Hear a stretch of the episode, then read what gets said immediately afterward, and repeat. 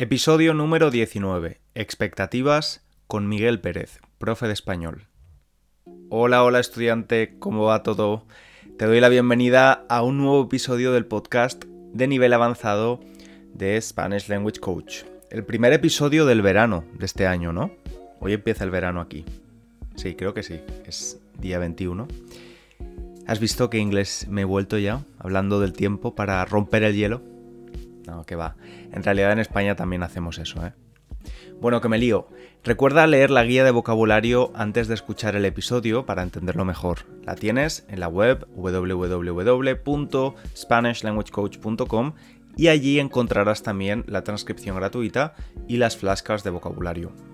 Por último, te recomiendo que sigas el podcast en tu app de escucha de podcast habitual para no perderte ningún episodio si es la primera vez que lo escuchas. Y si ya lo conoces y quieres apoyar su continuidad, la mejor forma de hacerlo es recomendarlo a otras personas y valorarlo con un comentario o unas estrellas en la app de podcast que uses. Ahora te dejo con la charla tan agradable que tuve con Miguel. Aprende y disfruta.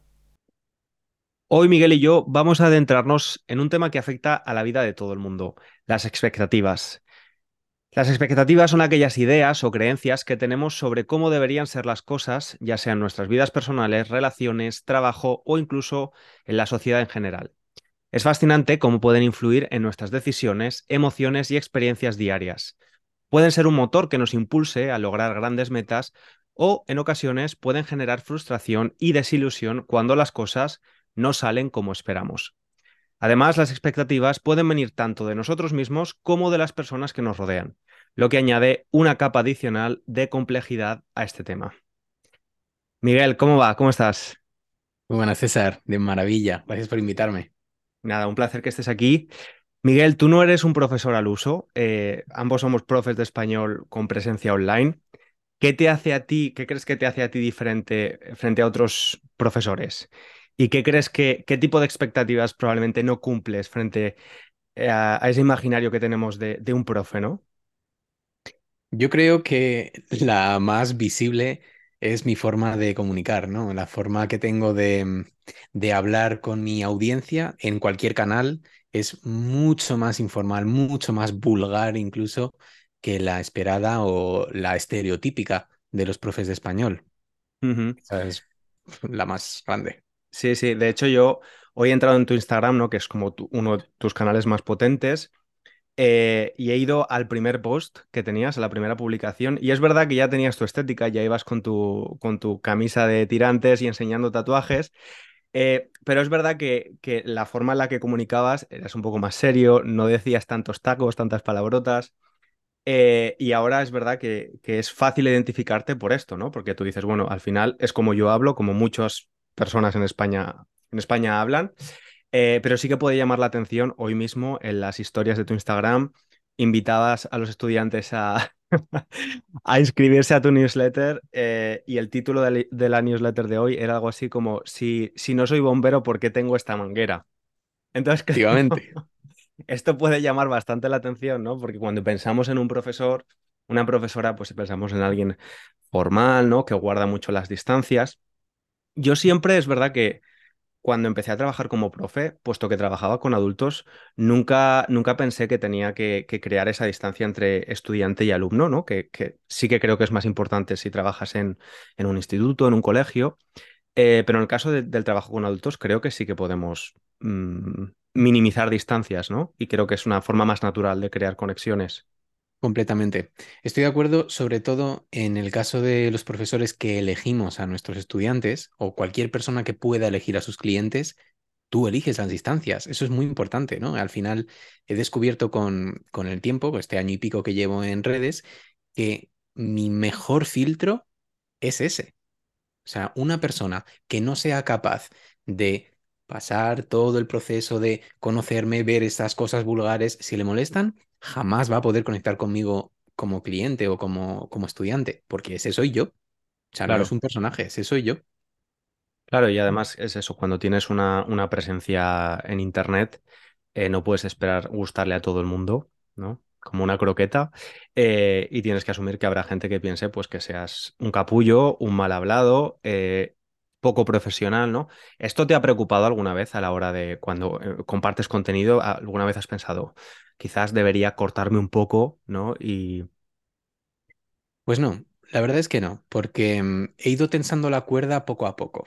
O sea, como tú has dicho, al principio no, no era exactamente así. No era muy distinto, pero no era exactamente así. Entonces, poco a poco he ido testando los límites de las plataformas en las que he estado, ¿no? Pues por ejemplo, en ayer el vídeo que subí de los insultos en Instagram ha permanecido, y eso que son insultos explícitos, pero en TikTok no. En TikTok, eh, a los cinco segundos de subir el vídeo, me lo tiraron.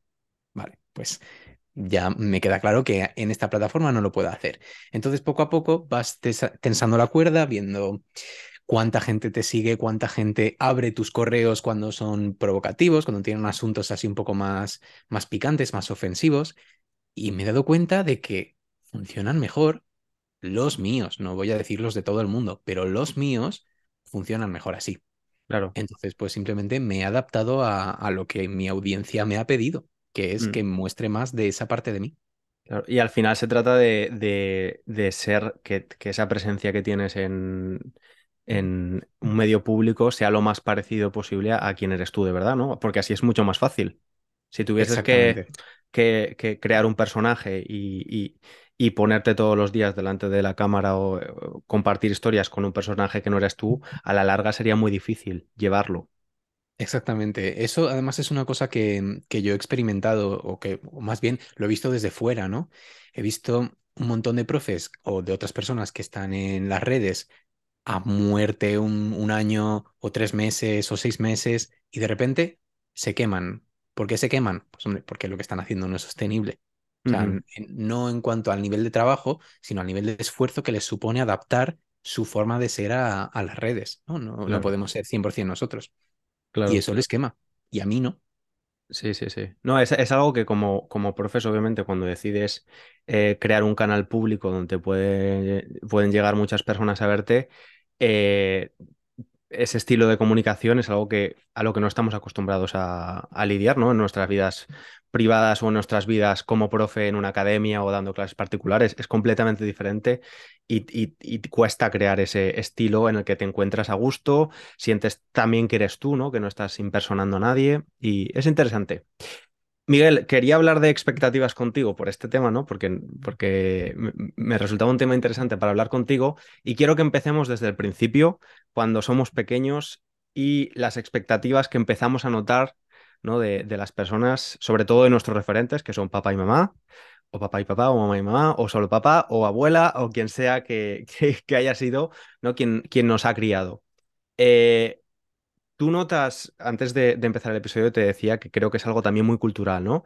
Nosotros que estamos en contacto con gente de todo el mundo, yo sí que he notado que el tema de las expectativas de los padres, sobre todo, varía mucho en función de la cultura. ¿Verdad? Sí, sí, completamente. Completamente. Eh, además, tú y yo que, hemos emigrado hemos podido comparar culturas. O sea, yo he notado, por ejemplo, que las expectativas que tienen nuestras familias en España no tienen nada que ver con las expectativas que tienen, por ejemplo, en otro continente, ¿no? Hemos hablado antes de, la expectativa asiática, de la excelencia académica, de la, mm. de la excelencia en general, ¿no? Yo no me he sentido nunca tan presionado en ese sentido, ni considero que mi, mi entorno se haya sentido así jamás. Sí, sí, a mí me pasa exactamente igual. ¿eh? Yo nunca sentí, o sea, obviamente mis padres me exigían que estudiara y que, y que me decían, es tu trabajo, tienes que hacerlo en, la educación elemental, secundaria, eh, y luego nunca me presionaron por ir, eh, para ir por un lado u otro. Yo tuve la opción de elegir mi carrera universitaria, mi carrera profesional. Nunca he pedido consejo ni, ni he sentido que necesitaba su aprobación para nada. Eh, pero sí que es verdad que cuando, cuando me mudé aquí, es verdad que Reino Unido es famoso por el nivel de exigencia de su educación. muchas universidades muy buenas del mundo están aquí.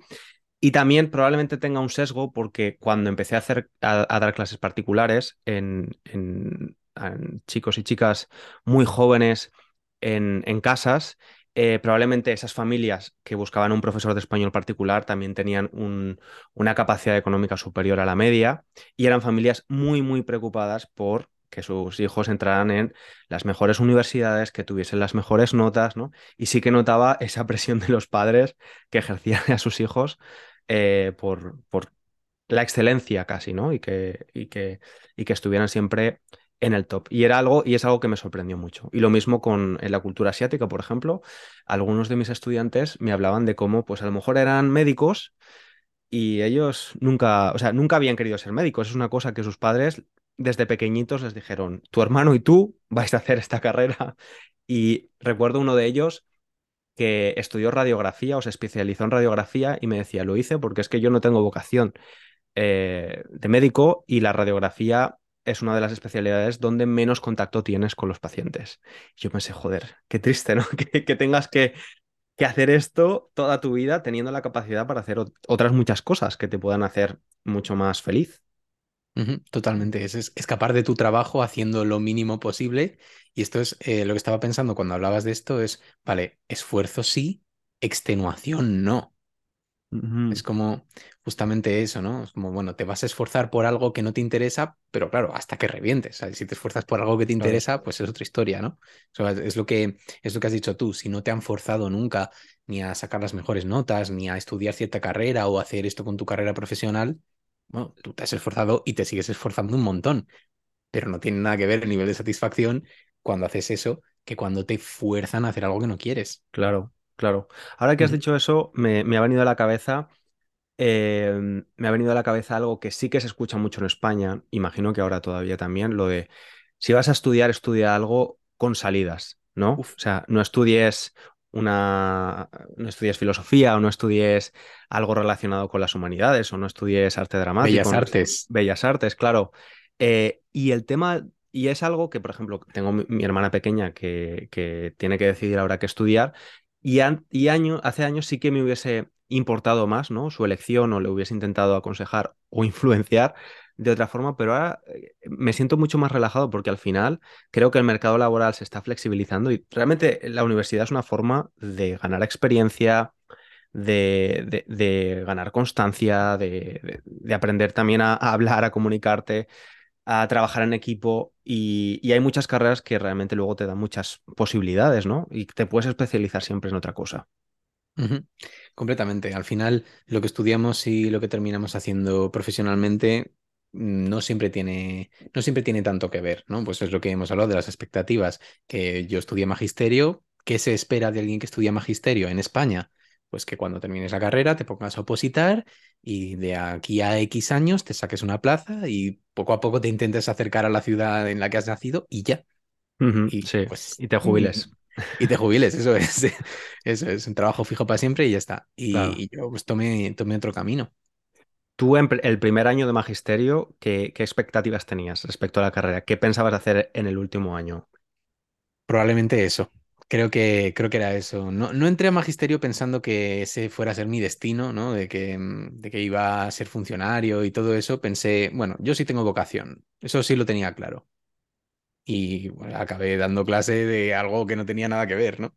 A español a adultos. O sea, nada, nada que ver con lo que había enseñado, que era inglés para niños.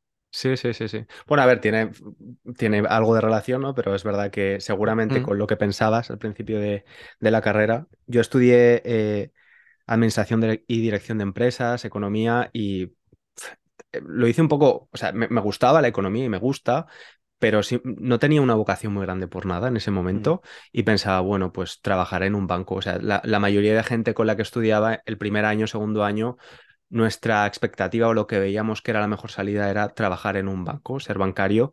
Eh, durante esos años de carrera todos los bancos en España se fueron a la mierda. Llegó la, el, rescate, el rescate bancario de la economía, eh, bueno, un poco desastre y, poco a poco nuestras expectativas se fueron, se fueron diluyendo y, cambiaron, ¿no? al final hay que ser abierto de mente y, yo creo que ha sido para lo mejor, porque creo que no me hubiese gustado trabajar en un banco para nada. Eh, pero bueno, sí, son, son expectativas, ¿no? Esas, esas esperanzas que tenemos o esas ideas del futuro. Y hablando de carrera profesional, el otro día te preguntaban en Instagram que si no hubieras sido eh, profesor de español, ¿qué te hubiese gustado ser, no? Y dijiste que entrenador personal. Háblame un poco de esta faceta tuya de, del fitness y el entrenamiento y por qué, por qué te gusta tanto irte al gimnasio y machacarte.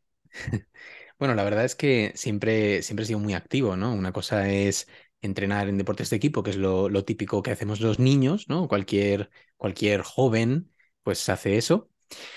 Y, y, otra cosa es que los adultos terminamos casi todos en el gimnasio. Lo que pasa es que mi entrada al gimnasio pasó antes de lo esperado, ¿no? Me lesioné mucho, entonces me dijeron que se me acabaron los deportes de equipo y que, que tenía que entrenar solo pesas. Y dije, vale, pues nada, pues con 16 años empecé y me enganché porque, claro, ahí me sobraba energía, mucho más que ahora. y, y claro, yo tengo una, una, genética mm, lo suficientemente buena como para notar los cambios rápido y una ética de trabajo lo suficientemente dura como para tomarme en serio absolutamente todo lo que hago.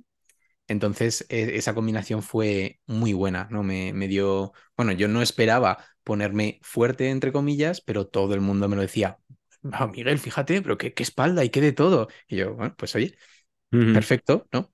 Entonces, al superar esas expectativas, ya fue, pf, empecé a aprender más sobre entrenamiento, más sobre nutrición, que al final aprender es otra de las cosas que me gusta mucho.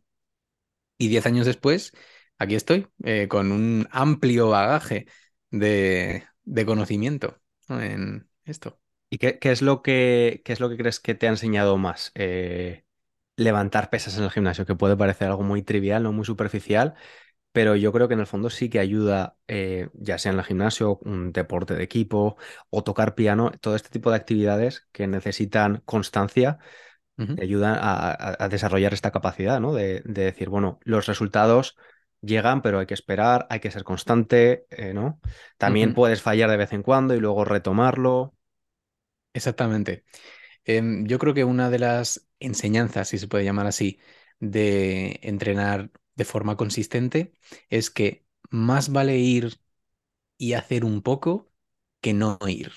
Uh -huh. Y otra cosa que, que, he experimentado todos estos años es que nunca jamás me he arrepentido de ir a entrenar. O sea, sí me he arrepentido de no haber ido, pero nunca, incluso los días que no tenía ganas, nunca me he arrepentido de ir. Sí, eso, eso es el lema que aparece en mi gimnasio arriba, está gigante. Nadie nunca sí. se ha arrepentido de un entrenamiento. Mm, fíjate, sí, pues sí, sí.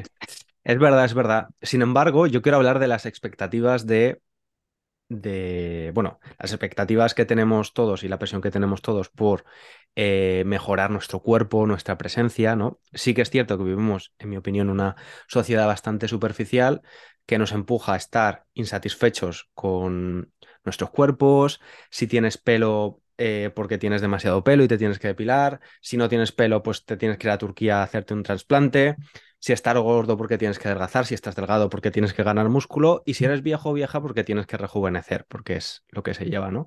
Entonces, eh, sí que es verdad que dentro de esas expectativas yo creo que está bien y puede ser incluso sano eh, trabajar en, en, tu, en, tu, aspecto físico desde una forma superficial, te hablo incluso, eh, pero al final el deporte y el ejercicio físico es algo necesario, que es buenísimo para nuestra salud física y mental y que muchas veces cuando alguien empieza a hacer deporte, eh, o al menos es lo que yo he vivido en mi caso, yo he conseguido muchos resultados, sin embargo esos resultados no son visibles de, de forma eh, superficial, ¿no? De, de, desde fuera. O sea, mi, feed de Instagram está lleno de fotos de antes y después, sobre todo de chicos, ¿no? Que en seis meses han conseguido una transformación brutal, de tener barriga a tener un six-pack alucinante y yo digo, wow, digo, yo llevo dos años entrenando con consistencia, con esfuerzo, eh, comiendo bien, comiendo sano, disfrutando de la comida y sin embargo, si yo pusiera dos fotos mías de hace dos años, una foto de hace dos años y una de ahora,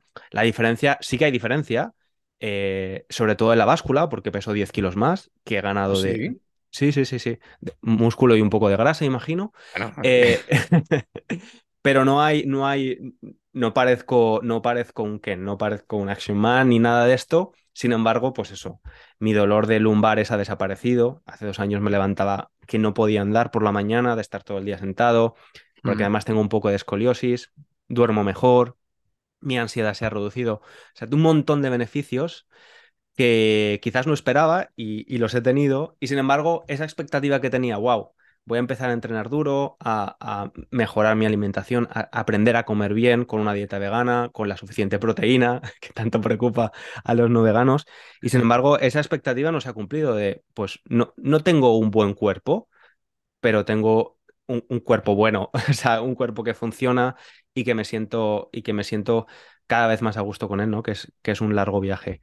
Em, y no sé si tú esto como, tú que eres mucho más experto en, en el fitness y en, y en el, en el mundo del gimnasio, si esto lo ves, que mucha gente se frustra porque no cumple con las expectativas o no tiene las expectativas que tenían, no se cumplen cuando llevan un año en el gimnasio y lo han dado todo. Sí, todos los días. Eso es una, es una cosa que sucede tanto, de, tanto en ese sentido como en el contrario. Gente que a lo mejor siente este efecto placebo, ¿no? Que lleva un entrenamiento o un mes entrenando y dice, ya me noto Pues a ver, yo no les quiero arruinar la ilusión y decirles, "Ah, técnicamente no hay variación en la hipertrofia hasta pasados al menos dos meses, ¿no? O sea, al principio eres más fuerte porque tus conexiones neuronales, neurales más bien, que tus conexiones nerviosas son más abundantes. O sea, tu cerebro aprende a reclutar los músculos que ya tienes. Cuando ya aprende eso, es cuando necesita que el músculo sea más grande y más fuerte Ajá. pero hasta entonces no hay cambios visibles. O sea, los primeros dos meses no hay cambios visibles. Vale, vale, vale. Aunque podemos pensar que sí, ¿no? Pero hay pla- gente que placebo que puro. sí. Placebo puro, totalmente. Entonces es como, hostia, ya me, ya me voy notando, ¿eh? esta, mira esta vena. Esa vena ya la tenías. Es Mm, estupendo, ¿no? Pero claro, entonces sí, sucede en, en los dos sentidos. Sí, gente que se frustra porque no llega a lo que esperaban. Em, spoiler, nadie llega a lo que esperaban, ni los Mister Olympia se ven bien el día de antes de competir, o sea, nadie. Y los que pues van al otro lado, ¿no? Dicen, "Buah, es que, es que soy un toro. Y- Bueno, también es esto, ¿no? Que no te, que no te puedes comparar con nadie. pues, una de las cosas que has dicho tú, la genética, que es que es un factor fundamental también. O sea, Gigante. Eh, bueno, y aparte de otros muchos fa- factores, edad, mm, otras cuestiones físicas que cada persona pueda tener. Entonces, lo mejor es no compararse y, y hacer deporte. Yo sí que lo recomiendo a todo el mundo de forma regular, em, porque sí que te, sí que te ayuda. A lo mejor no estás más, más guapo, pero sí- por dentro sí que te sientes muchísimo mejor, desde luego. Cualquier, cualquier tipo de deporte. Y al final somos animales y tenemos, tenemos que movernos aunque sea como mi padre que me manda todos los días la, la- la- la captura de pantalla de, hoy he hecho más de 10.000 pasos. Pues bueno, mejor que nada, ¿no? Totalmente. Eso es súper importante. esto de los pasos es casi una secta para mucha gente, lo de hacer Buah. 10.000 pasos todos los días mínimo. Sí, sí, sí, sí. Pero bueno, está bien, está bien, es, mo- es moverse, es movimiento. 11.000 no sé cuántos dará, la- no sé cuánta gente dará 11.000, pero 10.000 muchísima gente. Sí. Sí, sí. Desde Y luego. Miguel, nos movemos del deporte a otra práctica que requiere mucho esfuerzo, mucha práctica y años de dedicación, eh, que es el aprendizaje de idiomas. ¿no? O de- o del español en concreto, que es a lo que nos dedicamos nosotros. ¿Cuáles son tu- em, en tu experiencia las expectativas que tiene un principiante total? Alguien que solo habla su, su lengua nativa y dice, guau, este año empiezo el año aprendiendo español. ¿Cuáles son, crees, eh, en tu experiencia las expectativas que este tipo de perfil de estudiante tiene al empezar a aprender? Pues yo creo que una persona que no hable otra lengua y que, que se disponga, ¿no? a aprender una segunda, mm, como no tiene otra, otra experiencia aprendiendo un idioma previamente, pues tiene la expectativa normalmente de que enseguida va a poder hablar, enseguida va a poder comunicarse, porque al final pues solo es traducir. Y o eso, no sucede, ¿no? En casi ningún caso. Hay gente que sí que es eh, extraordinaria y lo puede hacer, pero en casi ningún caso sucede. Y esa yo creo que es la expectativa más habitual en los principiantes. Pero Sí, es que expectativas tenemos todos, o sea, tenemos todos. En toda la etapa de, del aprendizaje de lenguas, no te imaginas cuánta gente me viene diciendo, yo quiero hablar como un nativo. sí. ¿A ti alguna vez te ha venido algún estudiante? Porque a mí esto me ha pasado y, digo, a ver, no soy un cirujano estético, porque alguien me ha dicho alguna vez, quiero hablar como este presentador de informativos. Digo, pero a ver, digo, ¿qué quieres? Ese acento, esa, esa dicción concreta, esa, o sea, eh, esa cadencia, eh, te quiero decir, no, no, no puedes tratar de imitar a una persona, ¿no? Eh, pero es Pues muy curioso. justamente, justamente tratar de imitar a una persona es más, más sencillo, o sea, en cuanto a nivel, a nivel de pronunciación, ¿no? Que ya, ya sabes que es mi, mi nicho, sí, es más sencillo eso que el quiero hablar como un nativo. Un nativo eres tú, Sí, soy yo, es Messi, es Rajoy. eh, claro.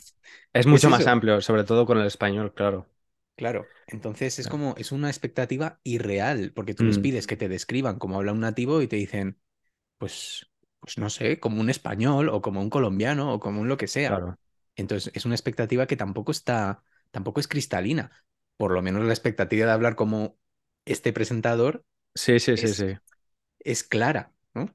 Sí, sí, está más, está, está más eh, concretada, claro. sea, es una Em, meta.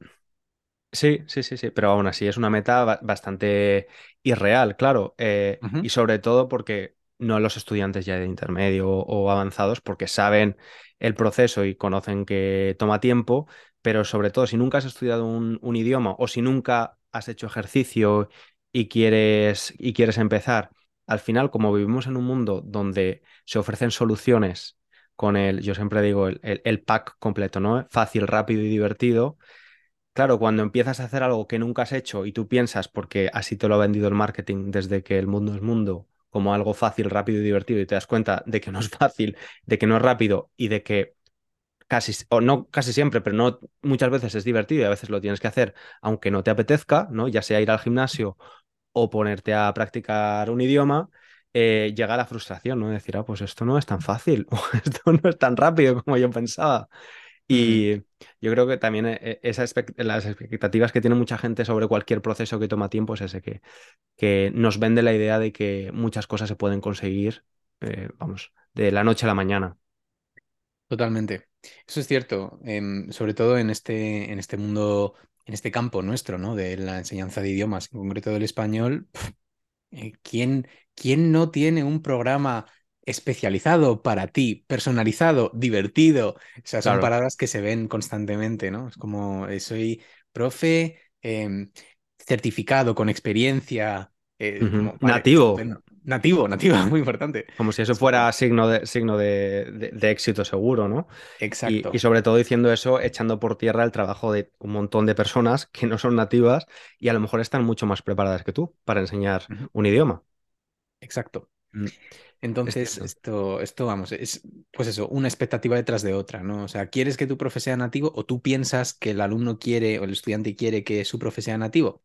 Pues tú le dices, yo soy nativo, que tenga experiencia, yo tengo experiencia. A lo mejor no es eso lo que interesa, ¿no?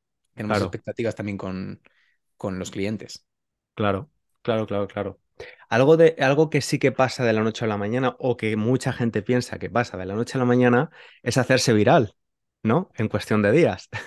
Y esto lo quería hablar contigo porque eh, hay, muchos profes y muchas profes online que, crean contenido de forma regular, vamos creciendo poco a poco. Sin embargo, tú en Instagram, que es tienes una cuenta muy potente ahora, con más de 100.000 eh, seguidores, un- una presencia grande en el mundo de la enseñanza del español como lengua extranjera, hiciste un vídeo que se hizo muy viral y te hizo ganar un montón de seguidores, ¿no? Entonces, esto puede parecer que fue eh, fruto de la suerte o de la casualidad y que fue un éxito de la noche a la mañana. Entonces, quiero que hablemos de las expectativas del éxito en redes sociales, ¿no? Y de lo que realmente hay detrás para que eso pase eh, y cómo, y cómo se mantiene, ¿no?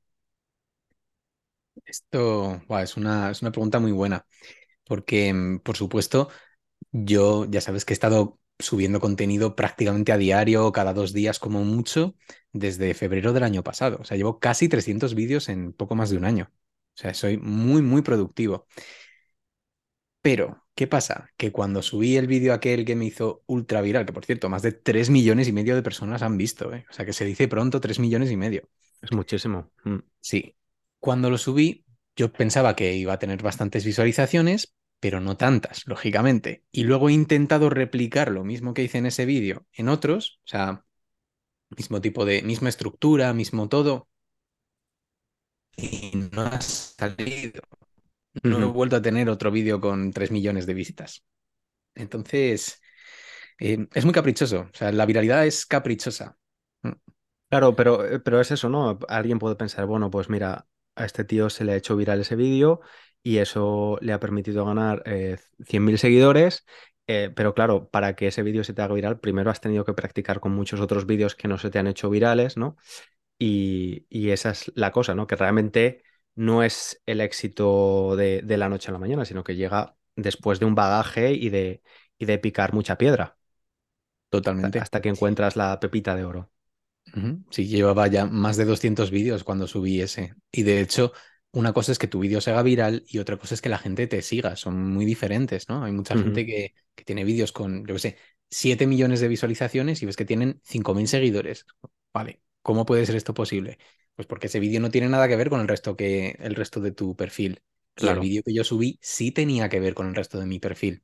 Claro, Simplemente en ese tuve éxito, pero la gente no me siguió por ese.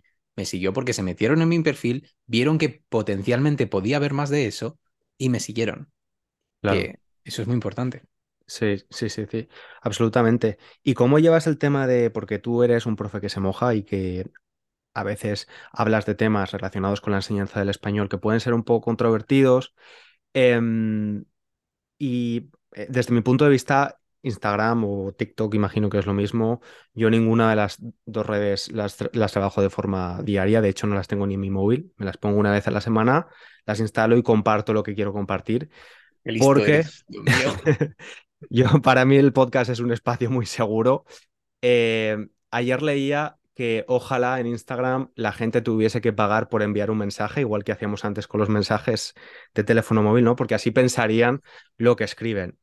¿Cómo, cómo llevas tú? Porque yo que te juro que el 99,9% de los mensajes que recibo son súper positivos, pero cuando he recibido alguno negativo, joder, pues te afecta un poco. ¿Cómo llevas tú cuando subes un vídeo, lo ven 100.000, 200.000, 300.000 personas y de repente tienes, no sé, un montón de... Aparte de los comentarios que son bastante destructivos, diría yo, porque ni siquiera es como aportar información o, o decir, pues mira, yo tengo otro punto de vista, no, es un poco de insultar, eh, ser destructivo, no aportar nada, nada interesante. ¿Cómo gestionas eso?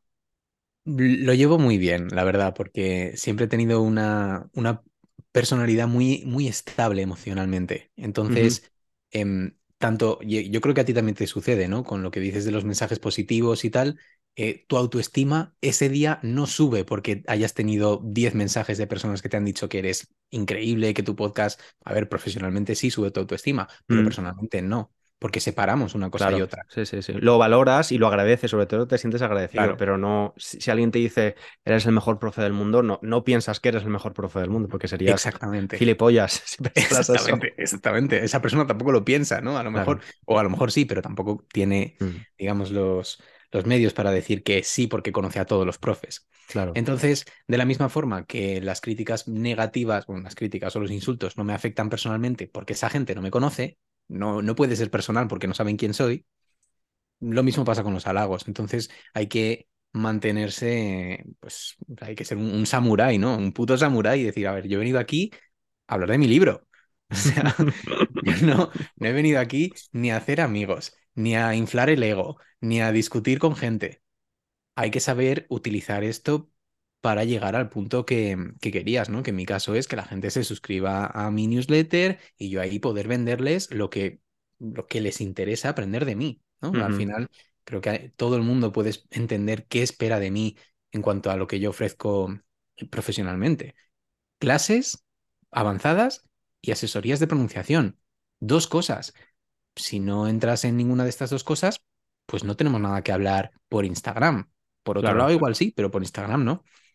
Entonces, em, ¿cómo? Y a tu pregunta de cómo manejo esto, todo el odio por Internet lo manejo como interacción en los posts. Jamás me han escrito un mensaje negativo. Son todo comentarios públicos, porque la gente, los trolls, los haters, quieren que se vea, ¿no? Que pues quieren desautorizarte en público y todas las interacciones en público son, digamos, el motor de Instagram, el motor de las redes. Entonces, eh, ayer una persona, un mexicano, me respondió a un vídeo de México. A nadie le gusta un español hablando de México. Mira, ese vídeo tiene 200.000 visualizaciones. Ni un mexicano se ha quejado de que yo hable de México. Ya. Pues yo le respondí, pues yo no quiero subnormales en mis comentarios y aquí te tengo. Pero claro, se lo respondí para que volviera, ¿no? Es otro comentario más y otro más. Sí, sí, y a base de hacer eso, tengo gente que me ha comentado más de 40 veces en un vídeo, en el mismo vídeo. O sea, que, que, le das la vuelta a la tortilla, ¿no? Y haces que, que, los haters funcionen para ti y para darte visibilidad. Totalmente. Así es como funciona. Entonces, para mí es una estrategia, para, bueno, para mí y para cualquiera, ¿no? Para cualquiera que esto se puede hacer. Claro, sí, sí, si eres capaz de, lidiar con ese tipo de, gente mm. de comentarios, sí, pero yo creo que no, no todo el mundo está hecho de esa pasta y porque creo que hay, personas que nos puede, me incluyo, desestabilizar un poco, ¿no? Eh, pero bueno, está bien y al final es, pues eso, llevarlo a tu favor y decir, mira, le doy la vuelta a la tortilla y al final esto que me estás diciendo me va a ayudar más a mí que, que a ti. Claro. Sí, sí, es visibilidad al final, ¿no? Es una competición de a ver quién a ver quién mantiene más la atención en sus publicaciones y los haters se, las comen, pero vamos, sí, sí, sí, todas, todas. Bueno. bueno, pues visibilidad, Miguel, ¿dónde pueden encontrarte las personas que quieran saber un poco más de ti y, de tu contenido? Pues sobre todo en Instagram, profe de español barra baja, pero sí, profe de español, mi página web, profedespañol.com, pero ahí lo único interesante es mi newsletter. Ahí, ahí es donde tiene que ir la gente, que es donde, donde más se me puede conocer y sobre todo donde les puedo vender. Muy bien, pues pondré, pondré el link a tu web en, en, la descripción del episodio para que sea más fácil encontrarte. Y muchas gracias por esta charla. Eh, te voy a dejar que yo ya he comido porque he comido a las 11 de la mañana, pero tú no has comido todavía y es casi, son casi las 2 en España. Eh, muchas gracias, Miguel. Un placer hablar contigo. Ha sido un placer. Cuando quieras, aquí estoy. Perfecto. Hasta la próxima. Un abrazo. Chao. Cortarse, tensar la cuerda, picar mucha piedra, darse la vuelta a la tortilla y otras expresiones más. ¿Las conocías, estudiante? Ya sabes que puedes usar las flascas disponibles en la web para estudiar todas estas expresiones y palabras que quizás no conocías y hacerlo en contexto y con una imagen de refuerzo. Espero que hayas disfrutado del episodio, yo me despido ahora de ti, hasta el próximo, te mando un abrazo grande. Chao, chao.